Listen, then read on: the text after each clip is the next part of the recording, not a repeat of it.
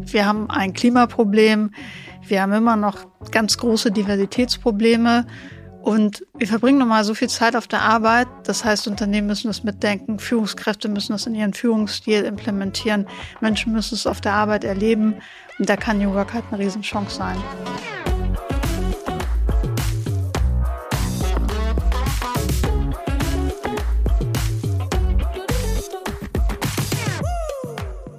Beurteilen wir die Gen Z fair? Die Frage werde ich in dieser Folge versuchen zu beantworten und das natürlich nicht alleine, denn ich habe einen Gast. Sie ist Beraterin, Speakerin im Bereich New Work. Sie ist Co-Autorin eines Buches mit dem Namen On the Way to New Work und sie sitzt gerade vor mir und sie sagt folgendermaßen, wir sollten der Gen Z nicht erzählen, wie Arbeit funktioniert. Hallo Swantje. Hallo Juri. Ich freue mich sehr, dass du da bist. Wir machen immer ein Spiel am Anfang und dieses Spiel nennt sich Stimmt oder Stimmt nicht. Dabei werde ich dir ähm, Thesen vorlesen und du sagst ganz simpel Stimmt oder Stimmt nicht. Und keine Sorge, wir werden diese Thesen auch später nochmal genauer beleuchten. Es reicht ein einfaches Stimmt oder Stimmt nicht, außer du hast was ganz Wichtiges zu sagen. Ich gebe mein Bestes. Die Nummer eins. Die Gen Z ist ein faules Pack. Stimmt, Stimmt nicht. oder stimmt nicht? Stimmt, Stimmt nicht. nicht. Nummer zwei. New Work ist das Ende der 40-Stunden-Woche und der Anfang von Workation auf Bali. Stimmt nicht. Oh. Oh, schade, das habe ich mir mal anders vorgestellt. LinkedIn ist das Facebook für Akademiker. Stimmt. Eine Lücke im Lebenslauf ist doch kein Problem. Stimmt. Heute würde ich meine Ausbildung bei der Bank frühzeitig abbrechen. Stimmt. Jetzt haben wir schon mal ein paar Sachen abgeklappert. Und äh, damit nicht nur du Plan von New Work hast, sondern auch ich und auch die HörerInnen da draußen, haben wir einen kleinen Einspieler, eine Faktenlage, die uns einfach mal ein bisschen Hintergrundwissen gibt. Und die schießen wir jetzt ab. Fakt ist, die Gen Z tickt anders. Vier Tage Woche, Homeoffice, Workation. Die junge Generation will anders arbeiten. Laut einer Studie geben 33 Prozent der 18- bis 24-Jährigen an, lieber arbeitslos als unglücklich im Job zu sein. Was entgegnet der Arbeitsmarkt? Zu anspruchsvoll, zu unmotiviert, zu wenig loyal. Und die Babyboomer? Die fühlen sich übergangen. Laut einer Studie der WKO haben die Mitte 50 bis Ende 60-Jährigen das Gefühl, dass ihr Potenzial nicht vollständig ausgeschöpft wird. Woher kommt diese Unzufriedenheit?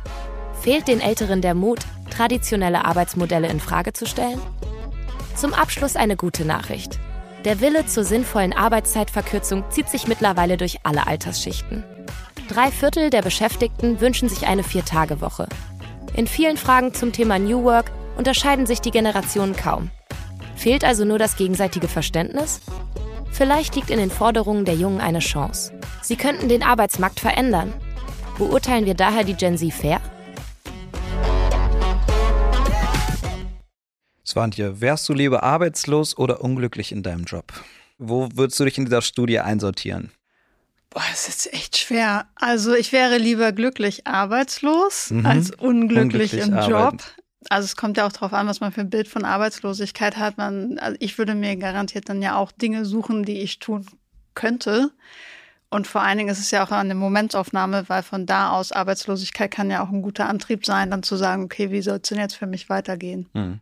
Wir wollen ja heute die Frage beantworten, äh, beurteilen wir die Gen Z fair, aber vorher macht es vielleicht Sinn, dass äh, ich dich und die Leute da draußen dich ein bisschen kennenlernen. Mhm. Du bist Beraterin und ich habe dir das eben schon mal off-Record gesagt, ich habe keine Ahnung von New Work. Du bist aber Beraterin und du hast, wenn ich das richtig verstanden habe, die Aufgabe, Menschen und Unternehmen dabei zu helfen, ihren Ablauf zu optimieren. Mhm. Gab es so einen Moment in deinem Leben, wo du gemerkt hast, ich habe irgendwie verstanden, wie Arbeit funktioniert? Oder wie kommt man dazu, dann Beraterin zu werden? Nein, den Moment gab es auf jeden Fall nicht. Äh, ich will noch? es auch heute immer noch nicht von mir behaupten, Mhm. dass ich verstanden habe, wie Arbeit funktioniert. Aber ich glaube, was mich halt voll geprägt hat, sind halt so ganz unterschiedliche Jobs, in denen ich ja immer ich war, aber völlig unterschiedlich motiviert, teilweise irgendwie fast im Burnout. Dann habe ich erlebt, was ein Bore-out sein kann. Dann werden wir vielleicht ja noch auf meine Ausbildung zu sprechen kommen, die für mich einfach wirklich eine schlimme Zeit war. Und dabei geht es mir nicht darum zu sagen, okay, die Unternehmen haben alles falsch gemacht oder meine KollegInnen, sondern ganz oft eben auch ich selber. Aber ich finde es schon spannend, wie stark Arbeit unser Wohlbefinden beeinflusst, weil es halt ein großer Teil vom Leben ist und wie unterschiedlich leistungsfähig wir auch sind, weil es geht ja nicht nur um Benefits und dass es im Unternehmen irgendwie einen tollen Kicker gibt und ich in der Pause was anderes machen kann, sondern dass mich halt meine Arbeit motiviert und glücklich macht und dann gebe ich ja auch alles. Und insofern ist das für mich eine Win-Win-Situation. Und meine Aufgabe oder meine Leidenschaft ist es einfach, Menschen und Unternehmen dabei zu unterstützen, mehr davon zu haben. Ja, du hast das eben so ein bisschen schon mal selbst angerissen. Jetzt ist es deine Aufgabe eigentlich, ähm, genau Menschen dabei zu helfen und eben auch das Gefühl von nicht nur, ähm, ich muss produktiv sein, sondern im besten Falle bin ich glücklich mit meinem Job. Äh, das resultiert, dass du erstmal unglücklich warst mit deiner Ausbildung bei einer Bank. Richtig. Was war da so dieser Punkt, was dich so unglücklich gemacht hat? Gute Frage übrigens, weil normalerweise fragt da nie einer nach. Mhm. Deshalb muss ich ein bisschen nachdenken. Ich habe mich nicht wertgeschätzt gefühlt, vielleicht so. Ich war, es war einfach nicht meine Unternehmenskultur. Ich habe Dinge getan, die sich für mich nicht erschlossen haben. Also du hast ja dann einfach auch Tage, wo du, oder manchmal Wochen, wo du wochenlang damals irgendwas abgelegt hast. Da hat mich ein Stapel Zettel gekriegt, sondern waren dahinter irgendwie so ungefähr 444 Ordner. Und dann musste ich irgendwie das ganze Jahr an Belegen einsortieren oder auf irgendeiner Strichliste etwas abhaken. Und das hat man einfach damals, das war 1998, ich hoffe, dass es heute etwas anders läuft, einfach stupide eine Woche lang oder so gemacht. Und ich habe halt auch gemerkt, alle sind irgendwie anders als ich und ich muss mich, und das war wahrscheinlich der krasseste Punkt dabei, ich muss mich verstellen, um hier reinzupassen. Ich habe mich anders angezogen, als ich mich anziehen würde. Ich habe mich anders verhalten und habe immer gedacht, okay, dann muss ich aber wohl so sein und dann ist Arbeit wohl so. Und das war dann für mich, wenn ich am Feierabend zu Hause war oder woanders oder wenn ich halt Urlaub hatte, dann waren das für mich die Momente, wo ich wieder ich sein konnte, so als ob man sonst nicht richtig atmen kann. Und das war schon krass. Und da das ja mein erster richtiger Job war, habe ich halt gedacht, okay, so ist Arbeiten wohl. Ja, ich glaube auch, da gehen wir auch gleich nochmal genau drauf ein, dieses, was man Leuten so sagt, Augen zu und durch, so mhm. diese, diese Sprüche, die dann doch tief in einem sitzen und du ja auch dann aus einer Generation kommst, wo diese Sprüche, das war halt normal. Ne, also reden wir gleich nochmal drüber, wie sich das verändert hat, aber so klingt das mhm. gerade für mich. Und was mich interessieren würde, vielleicht inspiriert das auch Menschen, die gerade zuhören, bist du jetzt an einem Punkt angekommen nach diesem Unglücklichsein, wo du sagst, es gibt vielleicht Verbesserungsmöglichkeiten, aber da, wo ich bin, da fühle ich mich gerade wohl mit dem, was ich mache? Guck mal, ich sitze heute hier. das ist was Gutes, oder? Das ist was Gutes. ja, das will ich sehr sehen. Ich kann, hab, kann viel selber bestimmen, was ich mache. Ich mache viele Dinge, von denen ich auch sage, das sind, macht mir Spaß, das ist auch sinnvoll. Und es bedeutet nicht, dass ich super wenig arbeite, ganz im Gegenteil. Wir haben ja zu zweit eine Firma gegründet. Wir machen sehr viele unterschiedliche Dinge. Aber es, ich stehe hinter allem. Und selbst wenn ich mal Sachen für den Steuerberater zusammenstelle, dann weiß ich, warum ich das tue. Und dann macht mich das nicht unglücklich, weil ich weiß, dass es halt für, für unser Unternehmen wichtig ist. Hm. Wir wollen ja heute drüber reden, eigentlich, wie, was können andere machen? Aber ich will auch wissen, was machst du? Also was ist deine präferierte Art zu arbeiten? Über die Corona-Zeit ist mir am meisten aufgefallen, da fingen diese Homeoffice-Sachen an, dass Leute plötzlich gemerkt haben, ey, ist ja doch ganz geil. Oder vielleicht auch mir fehlt der Kontakt mhm. äh, mit Menschen. Wie ist das für dich persönlich? Ich habe es voll unterschiedlich. Also ich habe Tage, wo, die ich nur mit anderen Leuten verbringe, weil ich zum Beispiel irgendwie beim Kunden bin, weil ich mit mm, unserem Programm mit vielen Leuten zusammenarbeite, aber ich brauche auch Tage, wo ich komplett alleine bin. Das heißt, ich bin gar nicht so der klassische Bürotyp im Sinne von, hey, da sehe ich alle anderen, dann können wir in der Kaffeeküche reden, sondern zum Beispiel einfach mal die Tür zumachen und ich kann den ganzen Tag alleine sein. Und dabei lade ich halt den Akku auf. So ein Tag ohne Termine ist zum Beispiel für mich was total Cooles. Ja. Und so versuche ich das auch zu strukturieren, zu sagen, hey, da ist ein Tag, da sind sowieso schon jede Menge Termine drin. Da packe ich jetzt einfach alle möglichen Termine auch noch rein. Dafür blocke ich mir woanders aber auch mal einen halben oder einen ganzen Tag wo ich einfach mit niemandem spreche und meine Sachen erledige. Ja. Und das feiere ich total. Ja. Wir wollen ja die Frage beantworten, beurteilen wie Gen Z fair, aber heute werden auch noch so ein paar Begriffe fallen, wo es vielleicht wichtig ist, weil mein Ziel wäre es, heute dafür zu sorgen, dass auch Leute, die mit dem Thema nichts, noch keine Berührungspunkte hatten, das verstehen. Vielleicht kannst du einmal für diese Leute und für mich erklären, vielleicht in kurzen, knappen Worten, weil es wahrscheinlich ein breites Thema ist, was New Work ist. Das ist schwer in wenigen Worten, aber ich gebe mein Bestes. Ja. Und wir haben ja auch ein Buch mit über 400 Seiten geschrieben, das heißt, man kann das ja jetzt auch nachlesen. Das wollte ich gerade sagen, ich hatte es eben in der Hand. Es ist schwer, aber es sieht gut aus. Für mich geht es dabei darum, dass wir uns fragen, wie ist eigentlich die Arbeitswelt in der wir arbeiten wollen. Wie gestalten wir die Arbeitswelt? Und das hat drei wesentliche Säulen für mich. Und zwar ist die erste ich selbst. Das heißt, wie organisiere ich mich? Wie, was ist mein persönlicher Sinn? Was macht mich glücklich? Was sind die Sachen, die ich gut kann? Was sind die Sachen, die ich nicht gut kann? Früher war ja immer der Fokus sehr darauf, Sachen, die man nicht so gut kann, besonders viel zu machen, bis man sie dann irgendwann gut machen kann. Und das sehe ich halt heute anders und das zeigt auch ganz klar die Wissenschaft, dass wir lieber rausfinden sollten, wo unsere Talente sind und dementsprechend arbeiten. Das heißt, das hat im ersten ganz viel mit Arbeit an uns selber zu tun, wobei Arbeit schon fast so negativ klingt, aber mit Reflexion, sag ich mal. Negativ besetzt auf jeden Fall. Ne? Ja, ja, es klingt so, als müsste man sich da immer hinsetzen und alles Mögliche ausschreiben, aber es hat es ist sehr hilfreich. Also, so wie die meisten wahrscheinlich heute Sachen über sich wissen, wo man sagt, ja, wenn ich das mit 18 schon so klar gehabt hätte, wäre auch gut gewesen. Und dann im zweiten ist das halt das, was viele Leute unter New Work verstehen, in der zweiten Säule, Zusammenarbeit mit anderen Menschen. Also, wie organisiere ich ein Unternehmen? Brauche ich noch diese steilen Hierarchien, so wie früher Unternehmen aufgebaut waren? Oder gestalten wir flachere Hierarchien? Geben wir den Leuten mehr Verantwortung? wie wird heute geführt, weil sich da ja auch jede Menge verändert hat. Früher hatte das viel mit Kontrolle und so zu tun und heute geht es ja eher darum zu enablen und Leuten zu helfen, eigene Wege zu finden und auch wie löst man diese Sachen, die du auch schon angesprochen hast und die auch im Einspieler waren, den Wunsch nach mehr Flexibilität, den Wunsch vielleicht auch nach reduzierter Zeit. Das Thema Vereinbarkeit ist ein Riesenthema natürlich. Im dritten Teil ist für mich das Thema Gesellschaft ganz wichtig, weil Arbeit einfach so ein Riesenthema ist und einen gesellschaftlichen Impact haben muss. Wir haben ein Klimaproblem, wir haben immer noch ganz große Diversitätsprobleme und wir verbringen nochmal so viel Zeit auf der Arbeit. Das heißt, Unternehmen müssen das mitdenken, Führungskräfte müssen das in ihren Führungsstil implementieren, Menschen müssen es auf der Arbeit erleben und da kann New Work halt eine Riesenchance sein. Und jetzt kommt da die Gen Z reingeslidet mhm. und auf mich macht es den Eindruck, als würden die New Work auf jeden Fall mitprägen, als wäre das ein, ein neuer Bestandteil davon. Ich würde gerne eine weitere Meinung hier noch mit reinhören und mal gucken, was du dazu sagst. Und zwar Janette Haupka von Dunn Berlin hat was zu sagen. Und zwar da geht es so ein bisschen um die Kommunikation, die du ja eben angesprochen hast, die auch Teil von New Work ist. Und was sie zu sagen hat, das hören wir uns mal an und mal gucken, was du sagst. Da ist es ganz klar so, dass die Kommunikation miteinander anders stattfindet und vor allem auch deren Interpretation von Aussagen oder beispielsweise der Nutzung von Emojis eine andere ist. Das heißt also zum Beispiel, E-Mails sind nach unserer Erfahrung etwas, was eher bei den sogenannten Boomern normal ist, wohingegen die Gen Z auch mittels sogenannten Sprachis, also Sprachnachrichten beispielsweise über WhatsApp kommuniziert. Was hier helfen kann, ist ein sogenanntes Reverse Mentoring. Das haben wir auch schon gemacht oder zumindest, dass man ganz klar intern definiert, welche Kommunikation wie miteinander in Ordnung ist und dass es auch festgehalten wird, dass im besten Fall aber auch ein bisschen Spielraum bleibt für beispielsweise Sonderfälle wie Krankheit oder so, dass man es dann vielleicht ermöglicht, dass doch einfach nur eine Kurznachricht geschickt werden kann. Das ist jetzt so auf dem Bereich der Kommunikation. Empfindest du das ähnlich?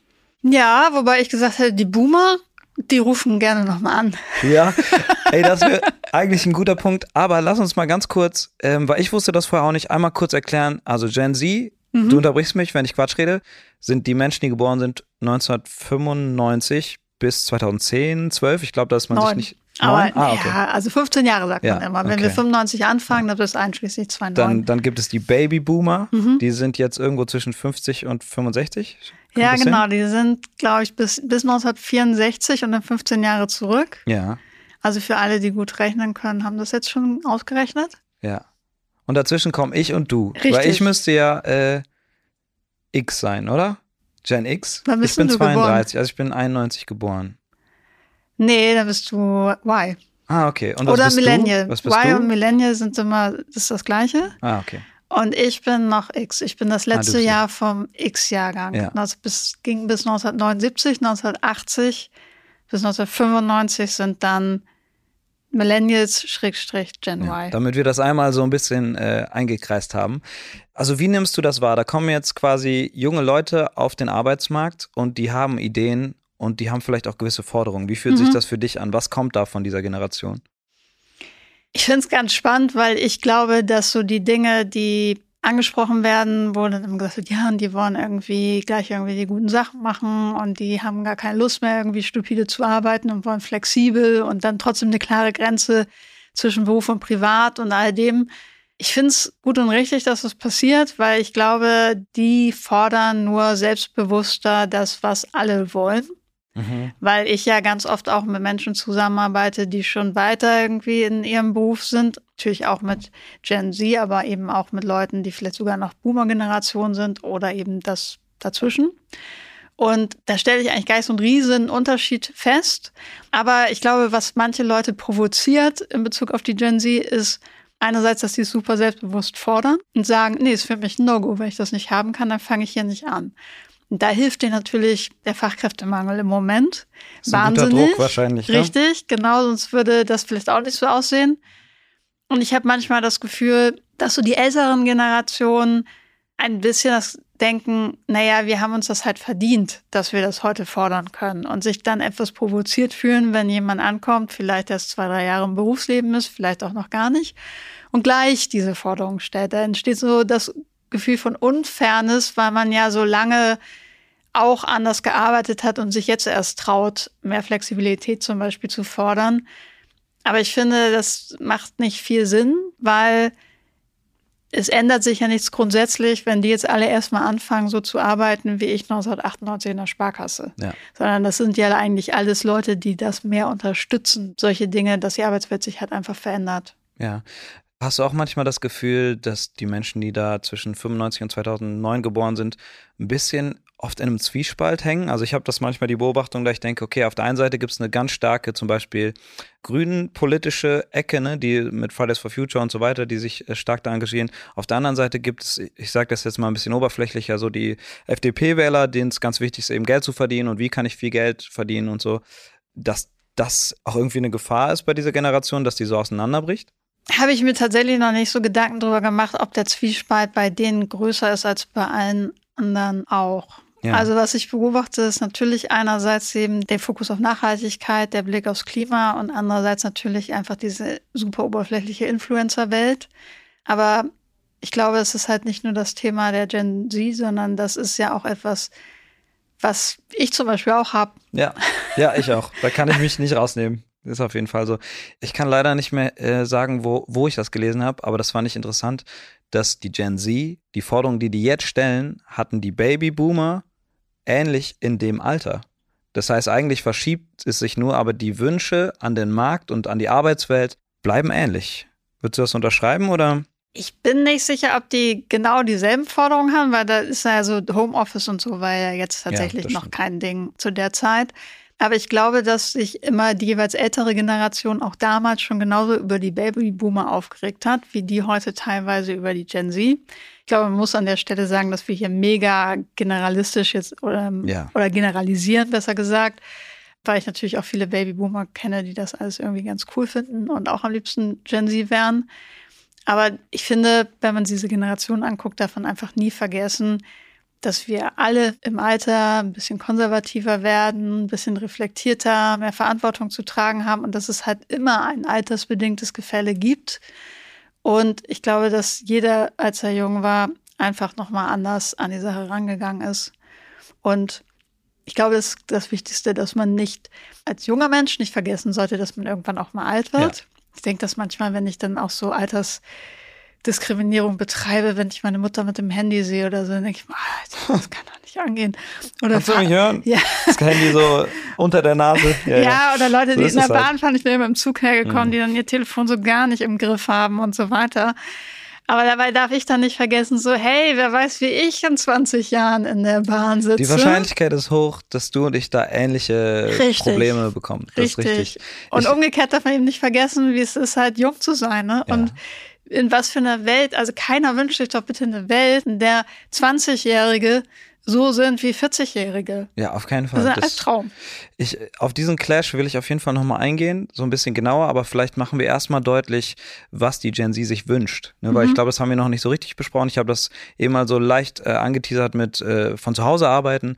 Was sind vielleicht neue Sachen von der Gen Z, die die so in die Arbeitswelt mitbringen? Gibt es da neue Modelle, die sich dadurch entwickeln? Also was einer der großen Unterschiede ist, ist, dass die Gen Z von Anfang an im Job gerne wissen will, was sind hier meine Entwicklungs- und Karrieremöglichkeiten. Also so, so stupide irgendwie zwei Jahre irgendwas abheften und dann mal gucken, wie es so weitergeht, das wird nicht mehr funktionieren. Findest du das gut?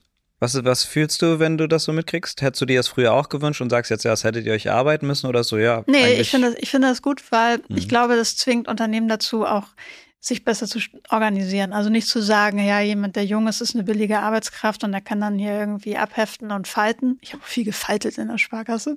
Kannst du das noch gut? Was faltet man so Briefe und sowas? Ja, ja, Auf die richtige Größe. Irgendwann kannst du so an deiner Hand abmessen, wie groß so ein Brief ist. du musst es manuell eintüten, hieß es. Das klingt das schon so nach, oh, das will ich nicht machen. Das wurde übrigens auch am Wochenende gerne gemacht. Geil, ey. Beste Zeit, um ordentlich da was einzutüten. Was ist das für ein Quatsch? Richtig. Ja, und, und, und sowas kannst du halt heute nicht mehr bringen. Und ich finde, das ist doch eigentlich auch ganz gut, dass Unternehmen irgendwie sowas automatisiert machen müssen oder sich Gedanken machen müssen, was ist irgendwie ein vollständiges, vernünftiges Arbeitspaket und wie kann der Mensch sich entwickeln. Das muss doch auch im Interesse jedes Unternehmens sein, weil warum soll man wenn man schon ein Problem hat, Leute zu finden, warum soll man dann Leute unterhalb ihrer Möglichkeiten erstmal acht Jahre arbeiten lassen, bevor man sich mit denen hinsetzt und sagt, in welche Richtung kann es denn gehen? Ja, lass uns mal auseinanderklamüsern, welche Klischees, wo vielleicht was dran ist, was man der jungen Generation gerne vorwerfen würde. So dieses, wir hatten einmal den Punkt, ähm, sie haben viel klarer vor Augen, was sie wollen mhm. und setzen das vielleicht ein bisschen härter durch. Was ist mit dem, ja, ich möchte von überall arbeiten und ich habe es eben mit den stimmt oder stimmt nicht Fragen, mit ich will aber auf Bali arbeiten. Äh, dieses Klischee von ähm, Freiheit, wo ich arbeite, trifft das zu? Haben das, hat das die neue Generation stärker als die davor? Ich glaube schon. Also, weil sie sich das besser vorstellen können. Ich, wenn du vorher 30 Jahre im Büro gearbeitet hast, dann fällt es dir natürlich irgendwie schwerer zu denken, ah, das könnte ich auch von Kann ich auch und so weiter. Gerade. Genau, weil ja, man ja. ist immer noch so in diesem Jahr, ich gehe morgens um 9 ins Büro und um 18 Uhr gehe ich dann nach Hause und das findet von Montag bis Freitag statt. Und wenn ich dann frei habe, dann will ich aber auch richtig frei haben und so weiter. Und dadurch, dass jüngere Generationen diese Prägung gar nicht haben, müssen die das natürlich auch nicht verlernen ich glaube, ich habe stimmt nicht gesagt, weil in diesem Package war auch, dass sie nicht arbeiten wollen. Ja, das ist richtig. Und ich glaube nämlich, der eine Teil stimmt schon, dass sie mehr Flexibilität wollen, das heißt auch von anderen Orten arbeiten wollen, ja auch vorgelebt kriegen, dass das geht. Also ich schreibe gerade mit einer virtuellen Assistentin, die vielleicht für uns arbeitet in Zukunft, die schreibt mir halt aus Kalifornien. Und dann denke ich auch, ach, ganz geil irgendwie. Aber finde das auch null komisch an der Stelle. Ja. Weil wenn wir das hinkriegen, dann schaffen wir das. Und wenn das irgendwie nicht passen sollte, dann arbeitet sie halt irgendwie mit jemand anders zusammen. Also ich finde es halt, das Ergebnis zeigt ja später, ob es funktioniert oder nicht. Da glaube ich schon, dass da mehr geht, als aktuell noch gelebt wird. Und dass halt auch Unternehmen diese Freiheiten auch mal schaffen müssen, dass man nicht immer zur selben Zeit und so arbeitet und schon gar nicht immer im selben Raum. Aber ich glaube auf jeden Fall, dass die auch arbeiten wollen, aber nicht mehr so diese Hustle-Kultur. Ja, also dieses ja. bis zum Burnout. Ich dieses, ja. dieses Karrierethema. Je mehr du arbeitest, desto Richtig. erfolgreicher wirst du automatisch in deinem Richtig. Job. Karriere wird da ja. auch anders definiert. Karriere heißt ja auch nicht mehr Führung automatisch. Das war ja früher auch noch so ein Ding. In meiner Generation war ja so, je mehr Leute man führt, desto erfolgreicher ist man beruflich, desto mehr Geld kannst du verdienen. Und wenn du nicht führst, naja, dann bist du halt Sachbearbeiter und bleibst, wo du bist. Ja, und dann musst du Sachen eintüten. Richtig. Warum äh, glaubst du, hat diese Gen Z dieses, ich nenne es mal Selbstbewusstsein, auf den Arbeitsmarkt zu gehen und Dinge zu fordern? Also an sich ist es ja natürlich, mhm. aber woher glaubst du, kommt das? Ich glaube, einerseits sind die nicht von der Boomer-Generation großgezogen worden. Also meine Eltern sind halt krass Nachkriegszeit. Meine Mutter hat fünf Geschwister gehabt, mein Vater zwei äh, was halt noch eine relativ kleine Familie zu der Zeit war. Aber das ist halt, meine Großeltern sind geflüchtet und haben halt so eine Historie. Und dann guckst du natürlich erstmal auf Versorgungsaspekt. Also im Sinne von, ja, also Arbeit muss jetzt hier keinen Spaß machen, Arbeit muss deinen Lebensunterhalt sichern. Und irgendwie geht sowas, auch wenn Eltern sich Mühe geben, natürlich, dass ihre Kinder ein bisschen anders auf das Thema schauen, geht sowas aber ja über in die Erziehung. Und ja. Die Gen Z ist von einer anderen Generation großgezogen worden, da wo grundsätzlich oft schon mehr Geld da war, wo mehr berufliche Erfüllung vielleicht auch da war und wo einem gesagt wurde, hey, wenn das Eintüten dir keinen Spaß macht, dann brich doch einfach die scheiß Ausbildung ab und mach was anderes, wird schon schief gehen. Ja. Es ist ja die erste Generation, die so mit Handys eigentlich aufwächst. Also die ja. schon geboren, also ja. geboren ist und es gibt die schon. Ja. So, ich, ich habe das erste Mal mit neun so ein riesiges Handy gesehen und das konnte nichts außer schlecht telefonieren und für die ist das normal. Ähm, inwiefern beeinflusst das zum Beispiel äh, die Suche nach einem Job. Also in meinem Bereich, mhm. ich komme aus diesem Musik-Kunstbereich, da wird fast alles über Instagram gemacht. Also wenn jemand fragt, ey Juri, hast du Lust, da und da das und das zu machen, dann wird das über Instagram angefragt. Wie ist das mit der neuen Generation? Wie weit ist da der Stand? Also ich glaube, es muss nicht jede Jobsuche über Instagram stattfinden, aber ich glaube, dass n, auf jeden Fall so Stellenanzeigen dort auch präsent sein müssen und auch, dass ich mich zum Beispiel mit dem Handy mit wenigen Klicks schon mal bewerben kann. Aber ist das schon so? Ich glaube teilweise ja, teilweise natürlich auch nicht. Teilweise ist noch super komplex und du musst halt diese Anschreiben schreiben und all das. Aber natürlich im Zuge des Fachkräftemangels versuchen schon auch alle das anzupassen.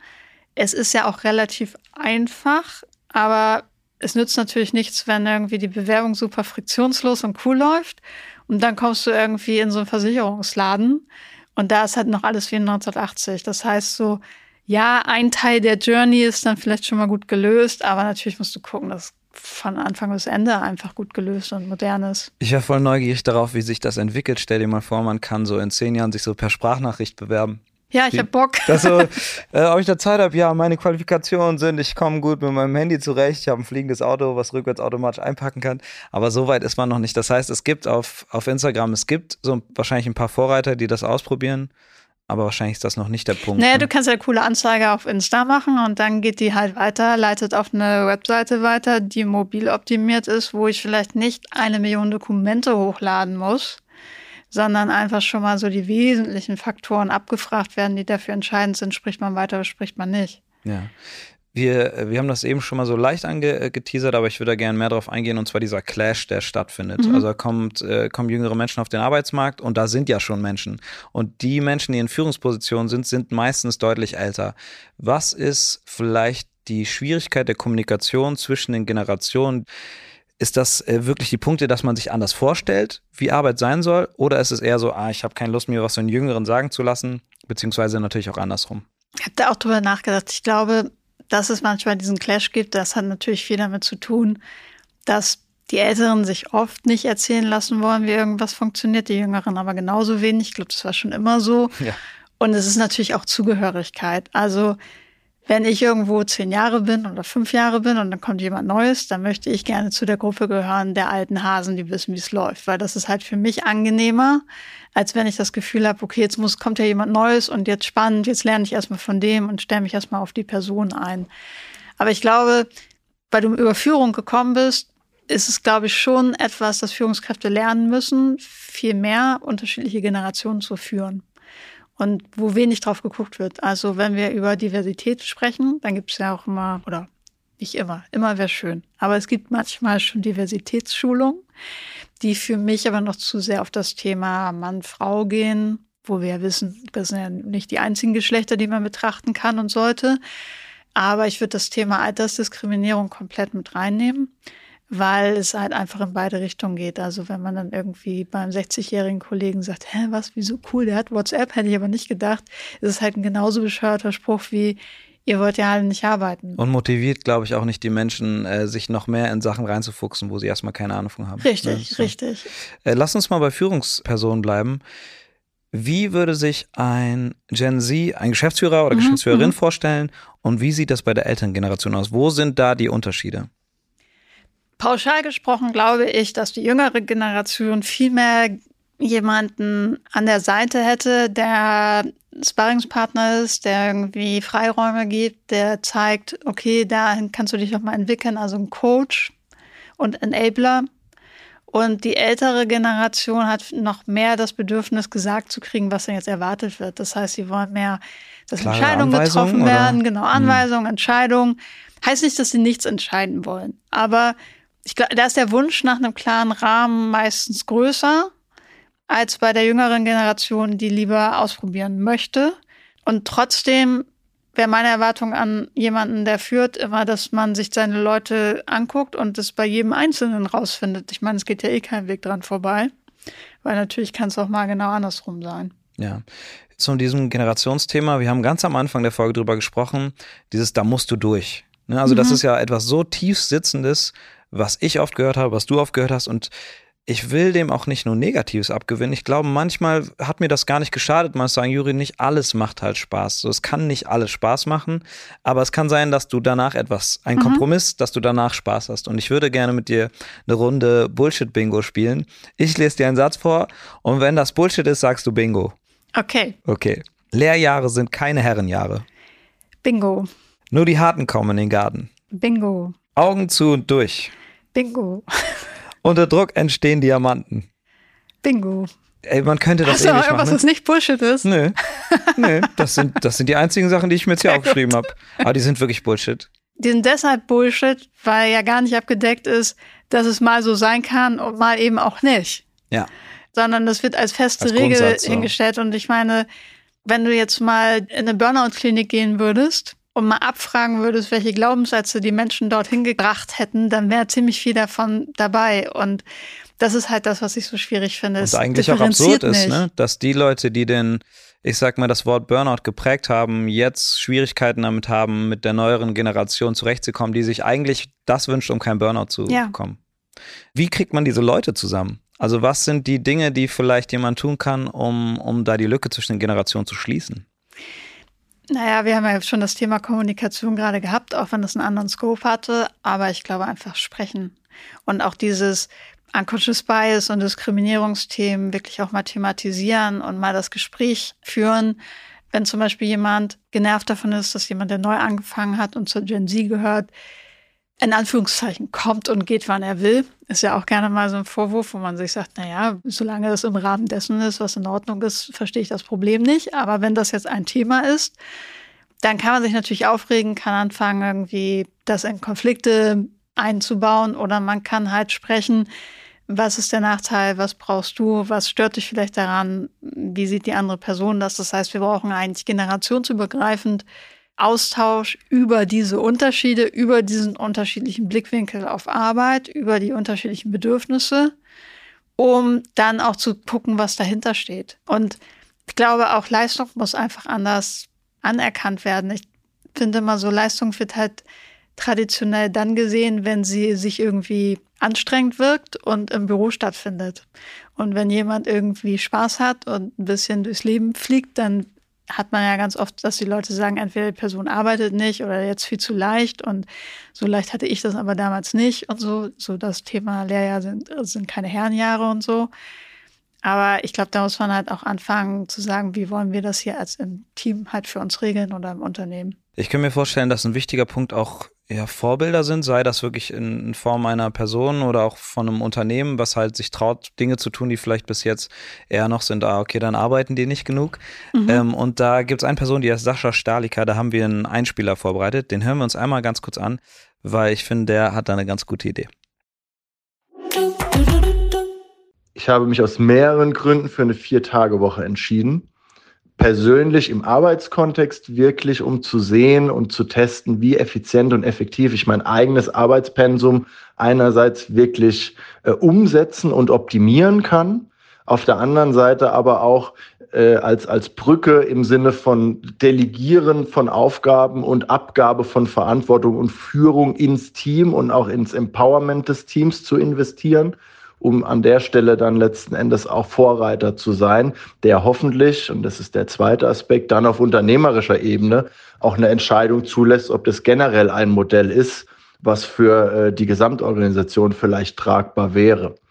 Rein privat gibt es noch einen dritten Grund, nämlich mit einem freien Freitag bin ich jetzt in der Lage, mich persönlich in anderen Bereichen, die außerhalb meines Kernarbeitsgeschäfts sozusagen stattfinden, weiterzubilden, äh, auch fokussiert weiterzubilden und dann äh, perspektivisch eventuell auch da äh, entweder ein, ein weiteres Hobby oder eben auch sogar ein weiteres Geschäftsfeld entstehen kann. Ganz kurz, äh, um das einzuordnen, äh, der Sascha ist von Apollo 18 und gehört nicht zur Gen Z. Das ist vielleicht noch wichtig, um, äh, um das zu hören. Was, was denkst du, wenn er das sagt? Ich finde, das klingt total vernünftig, was er sagt, aber man muss halt auch sagen, es ist immer noch sehr ambitioniert. Da baue ich ein neues Geschäftsmodell auf und mache irgendwie zehn krasse Hobbys noch neu und so. Ich glaube, man muss auch akzeptieren, wenn jemand sagt, ich will einfach weniger arbeiten und dann mache ich halt Netflix oder einfach auch gar nichts oder hänge mit meinen Freunden, Freundinnen ab. Das war so mein Bias, weil ich habe eine Kollegin gehabt, die ist irgendwie zehn Jahre jünger. Die hat gerade mal zwei Jahre, drei Jahre gearbeitet und hat dann ihre Stunden auf 32 reduziert. Da habe ich echt gemerkt, also ich meine, ich muss dazu sagen, das ist jetzt auch ein paar Jahre her, aber meinte ich, ey, voll cool, dass du es machst und so, machst jetzt ein Studium nebenher und so weiter. Dass man so, weil es war für mich so die einzige mögliche Erklärung, weshalb ja. jemand weniger arbeiten will. Und ich glaube, da dürfen wir noch ein bisschen mehr zulassen. Aber ich finde es natürlich gut, wenn jemand ein Unternehmen führt, wenn jemand solche Dinge ausprobiert, weil nur so schaffst du die Offenheit auch dafür. Und habe auch ähnliches an mir selber schon festgestellt. Ich habe früher viel, viel mehr gearbeitet, so 60, 70 Stunden Wochen. Und ganz viel davon war einfach Waste. Mhm. Und wenn du dir sagst, ja, nee, um die Uhrzeit gehe ich aber nach Hause oder gehe ich zum Sport oder am Wochenende wird es ist halt Arbeit ab sofort ein No-Go, stellt man ganz schnell fest, dass es einfach trotzdem alles geht. Und deshalb glaube ich, dass da auch viele Potenziale in Unternehmen sind. Ich habe eine Studie gelesen, wo die meisten Menschen das ähnlich sehen wie du. Die sagen, ey, ich würde gerne weniger arbeiten, aber je älter die Menschen in dieser Studie sind, desto mehr haben sie auch gesagt, dass dadurch die Effektivität der Arbeit leidet. Wie schätzt du das ein? Wenn man länger oder kürzer arbeitet? Wenn man weniger arbeitet, dass man automatisch quasi auch weniger schafft. Das ist so ein bisschen. Das ist echt. Mhm. Ey, also Wenn das nicht stimmt, dann cutten wir hier. Aber ich bin mir ziemlich sicher, dass ich das so gelesen habe. Kann ja jetzt auch keiner, keiner Kann das Gegenteil beweisen. Aber du kannst ja kaum aus dem Bauch raus. Glaubst du, man also arbeitet ja, besser, wenn man mehr frei es hat? Es gibt ein schönes Buch aus, glaube ich, 1960 geschrieben. Da ging es um Bürokratie und da gibt es das Pavlosche Gesetz und das sagt, Arbeit dehnt sich auf den Zeitraum aus, den man ihr gibt. Und jetzt guck dir mal so einen Tag an von einer Rentnerin, meine Mutter. Die schreibt einen Brief, oder eine Postkarte und dann geht die noch einkaufen und dann muss sie noch irgendwie irgendwas zusammenlegen an Wäsche. Und dann füttert sie die Katze und dann bespricht sie mit meinem Vater, was am nächsten Tag gegessen wird. Und das ist ihr Tag und der ist für sie voll. Mhm. Wenn sie das innerhalb von zwei Stunden erledigen müsste, weil sie noch arbeitet, dann würde sie es auch innerhalb von zwei würde Stunden gehen, hinbekommen. Ich meine, das kennt ja auch jeder. Ich habe das im Urlaub wieder festgestellt. Am ersten Tag im Urlaub erlebt man noch krass viel. Und so nach zwei Wochen, guck, hast du noch gar nichts gemacht, bist quasi gefühlt mit dem Frühstück fertig und denkst, ach krass, schon fünf. Das heißt, ich glaube, Zeit ist super relativ und wenn wir sagen, ich habe für meinen Job fünf Tage Zeit, dann brauche ich auch fünf Tage. Aber ich, ganz oft ist es so, wenn du nur vier Tage hättest, dann würdest du meiner Meinung nach effizienter arbeiten und würdest es in vier Tage kriegen. Was man auch bei Teilzeitarbeitenden sieht die ja. dann irgendwie sagen, ja, ich muss irgendwie um drei hier los, weil ich etwas erledigen muss oder jemanden abholen muss oder mich um die Familie kümmern will. Die schaffen deutlich mehr als die Leute, die einfach den ganzen Tag Zeit haben, ihre Arbeit zu organisieren. Ja. Und ich hatte auch, glaube ich, das Gefühl, dass dieses, äh, naja, so und so lang musst du arbeiten, auch dafür sorgt, dass man eben jüngere Leute nicht in Unternehmen halten kann. Ich glaube, es nennt man Jobhopping oder so ähnlich dass Leute viel schneller eben sagen, nee, das ist nicht meins, ich wechsle. Ja. Du hast so ein bisschen eben durchblicken lassen, du findest das an sich gut, dass Leute nicht einfach wo bleiben, wo sie unglücklich sind. Aber was können die Unternehmen tun, um Menschen positiv an sich zu binden? In short, die Menschen wirklich sehen, rausfinden, was ihre Bedürfnisse sind und zu gucken, gucken, wie man das irgendwie übereins kriegt mit dem Team und dem Unternehmen. Was heißt, einfach die Flexibilität bieten, da wo ich sie bieten kann und das sieht halt nicht in jedem Unternehmen gleich aus. Das heißt, wir gucken bei New Work immer so oft in die Büros, aber zwei Drittel aller Menschen arbeiten gar nicht im Büro, sondern stellen etwas her, verkaufen etwas, sind in der Dienstleistung. Da kann ich natürlich nicht sagen, hey Juri, fang an, wann du willst, wenn du bei der DHL Briefe zustellst. Schwierig. Gibt es immer Post um zwei Uhr nachts. ja. und so ein Typ mit so einem Bier in der Hand und so einem Judebeutel auf dem Weg, eigentlich zum, wenn die Leute treffen, noch kurz einen Brief vorbeibringen. Das Richtig. wäre da meine Flexibilität. Ja, ja. Vielleicht kommt die DHL dann noch hin. Aber ich glaube, da, da muss jedes Unternehmen auch kreativ werden und zu sagen, wie bringen wir die Flexibilität in den Rahmen, den wir nun mal haben. Heißt, darf ich meine Arbeitszeit vielleicht auf vier Tage aufteilen, habe den fünften Tag frei. Es wäre jetzt das Modell, über das wir gerade auch gesprochen haben, wobei das ja ganz oft auch heißt, dass du auch wirklich nur die Zeit von vier Tagen arbeitest, aber in der Produktion wird das, glaube ich, so schnell nicht kommen. Aber es ist den Leuten schon mal geholfen, wenn sie sagen, okay, du hast einen zusätzlichen Tag frei. Kann ich den Leuten irgendwie anbieten, sich im Team anders zu organisieren, was die Uhrzeiten angeht? Muss jeder um 6 Uhr oder um 8 Uhr anfangen? Oder kann man schauen, wo sind die Präferenzen?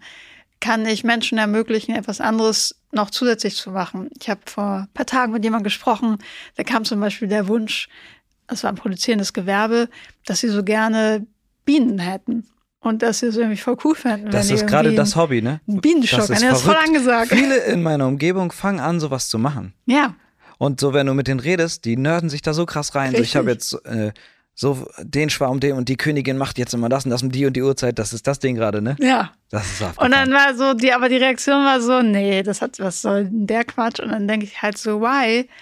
wenn die Leute mehr Spaß haben, zur Arbeit zu kommen, weil sie auf dem Hinweg noch mal kurz am Bienenstock vorbei gehen oder wenn das die da einen Gemüsegarten haben auf einer ungenutzten Fläche vor der Firma und man sich da irgendwie ein paar Möhren rauszieht, dann wird es die Produktivität nicht schwächen. Das heißt, zuhören. Ich habe schon mit Unternehmen gearbeitet, die irgendwie ein Dreivierteljahr darüber diskutiert haben, ob sie einen Getränkeautomaten hinstellen, weil die Firma das gerne haben wollte, wo ich sage, Leute, das ist irgendwie, das kannst du in das kann ich in zehn Minuten erledigt haben. Ihr müsst nicht mal Geld dafür ausgeben. Ich verstehe nicht, warum das so ein Politikum wird. Ja.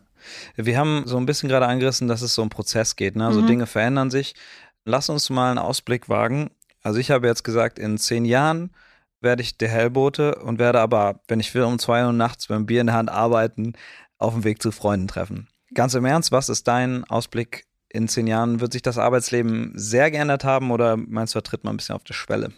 Ich glaube, in zehn Jahren haben wir das, also ich muss dazu sagen, KI wird noch so viel ändern, da bin ich zu schlecht, das vorher das zu sagen. Das wäre eine neue Folge, ne? glaube ich, ne? Richtig. Folge lang wahrscheinlich. Aber ich glaube, in zehn Jahren haben wir das, was wir in Auswüchsen haben, einfach viel gleichberechtigter. Das heißt, ein Büro wird eine Option sein, aber du wirst dich halt entscheiden können, jeden Tag arbeite ich irgendwie im Büro, arbeite ich von zu Hause, arbeite ich irgendwie von Bali aus, wenn du, wenn du auf Bali bist. Und es wird nicht das Ding sein. Das heißt, Menschen werden gelernt haben, mit verteilten Teams zu arbeiten. Menschen werden viel besser gelernt haben, auch zu unterschiedlichen Zeiten zusammenzuarbeiten, was ja auch ganz häufig das Thema ist, einfach tot durch Meetings was nützt dir die ganze Flexibilität, wenn du dann faktisch in deinem Kalender trotzdem sieben Stunden am Tag dicht geblockt bist, um irgendwas zu bequatschen? Und ich glaube, da werden wir auch gerade durch die jüngeren Generationen einfach sehr viel besser. Auch dass eben ein Meeting durch Sprachnachricht ersetzt werden kann oder durch unterschiedliche Sprachnachrichten. Das heißt nicht, dass das jedes Meeting betrifft, aber man wird einfach flexibler. Ich glaube auch, oder das fände ich jedenfalls wünschenswert, wenn es mehr Flexibilität gäbe in Bezug auf Arbeitszeiten. Es gibt ja auch Leute, die zum Beispiel am Wochenende gerne arbeiten würden und sagen, ja, dafür mache ich halt in der Woche frei. Aber ganz oft sagt ja dann der Betriebsrat oder dass die einfach die deutschen Gesetze so, nee, das geht nicht, Sondergenehmigung und hier arbeitet keiner am Wochenende oder hier arbeitet keiner nach 20 Uhr. Ich glaube, das wäre jetzt auch für dich als DHL-Fahrer natürlich ein No-Go. Absolutes No-Go. Das heißt, man muss gucken, dass da einfach Gesetze sich auch ändern und auch was so Anstellungsthemen angeht. Also ich arbeite zum Beispiel wahnsinnig gerne mit FreiberuflerInnen und ich finde, das hat echt immer noch so zwei getrennte Welten. Ne? Es gibt halt die Unternehmen, da sind irgendwie, müssen alle angestellt sein. Und dann gibt es die Bubble der FreelancerInnen und die werden dann mal hinzugezogen, mal nicht. Und ich glaube, da ginge viel mehr. Und die bringen ja auch einen ganz guten Vibe rein in Bezug auf, ich leiste einen Job und dafür werde ich bezahlt was grundsätzlich ja auch für Angestellte irgendwie sinnvoll wäre, dass du nicht für die Zeit bezahlt wirst, die du da irgendwie körperlich anwesend oder eingeloggt bist, sondern für das Ergebnis, was du bringst. Vieles von dem, was du gerade erzählt hast, wirst du vermutlich in deinem äh, Buch auch äh, geschrieben haben. Was wir jetzt noch beantworten müssen, ist natürlich die Anfangsfrage. Beurteilen wir die Gen Z fair? Mir fällt das schwer, das gerade ein bisschen zusammenzufassen, weil es, glaube ich, es gibt beide Seiten. Ne? Also es es gibt anscheinend auch den, den Aspekt, dass Menschen sich eben äh, ein bisschen angegriffen fühlen, dass da jetzt neue Menschen kommen und auch denen muss man ja irgendwie das Recht dafür geben, dass sie sich dabei unwohl fühlen, aber es gibt auch die jungen Menschen, die eben bestimmte Vorstellungen vom Arbeitsleben haben. Kriegen wir das mit einem Ja oder Nein, also ob man die Gen Z fair beurteilt?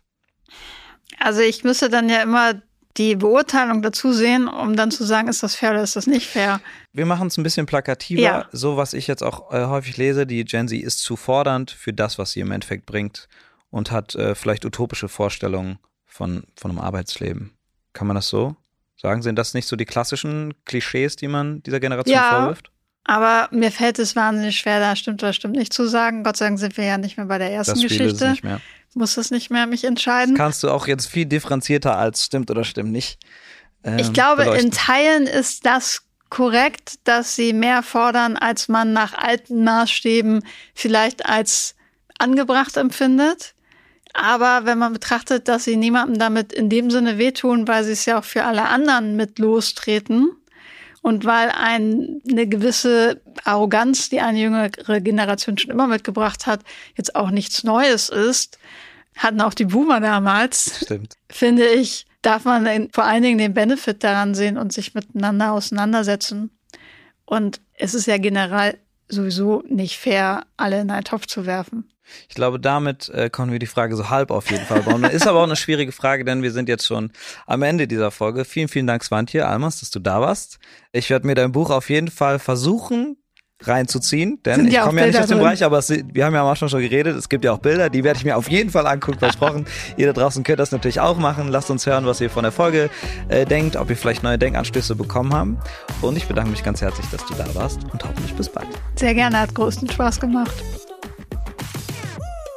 Das war für mich eine interessante Folge, weil es um ein Thema geht, was in meinem Leben ja so gar keinen Bezug eigentlich hat. Und äh, ich bin total überrascht und positiv überrascht, wie gut Swantje es geschafft hat, mir als doof quasi zu erklären, worum es da geht, obwohl sie ja so tief in der Materie ist und da ja wirklich eine Spezialistin ist.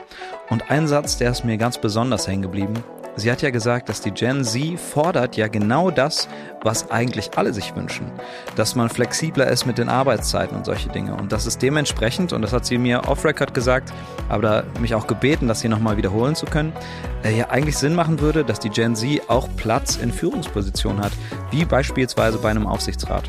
Das würde wohl zu viel Gegenwind führen und dem einen oder anderen wird es da die Haare zu Berge stehen bei dieser Forderung, aber sie ist dafür. Ich bin total gespannt, wie sich das in den nächsten Jahren entwickelt und hoffe, ihr hattet auch interessante Gedanken beim Podcast. Lasst mich das gerne hören.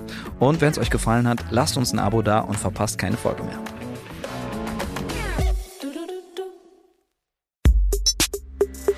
Versprochen ist ein Kongster Podcast, produziert von Maniac Studios.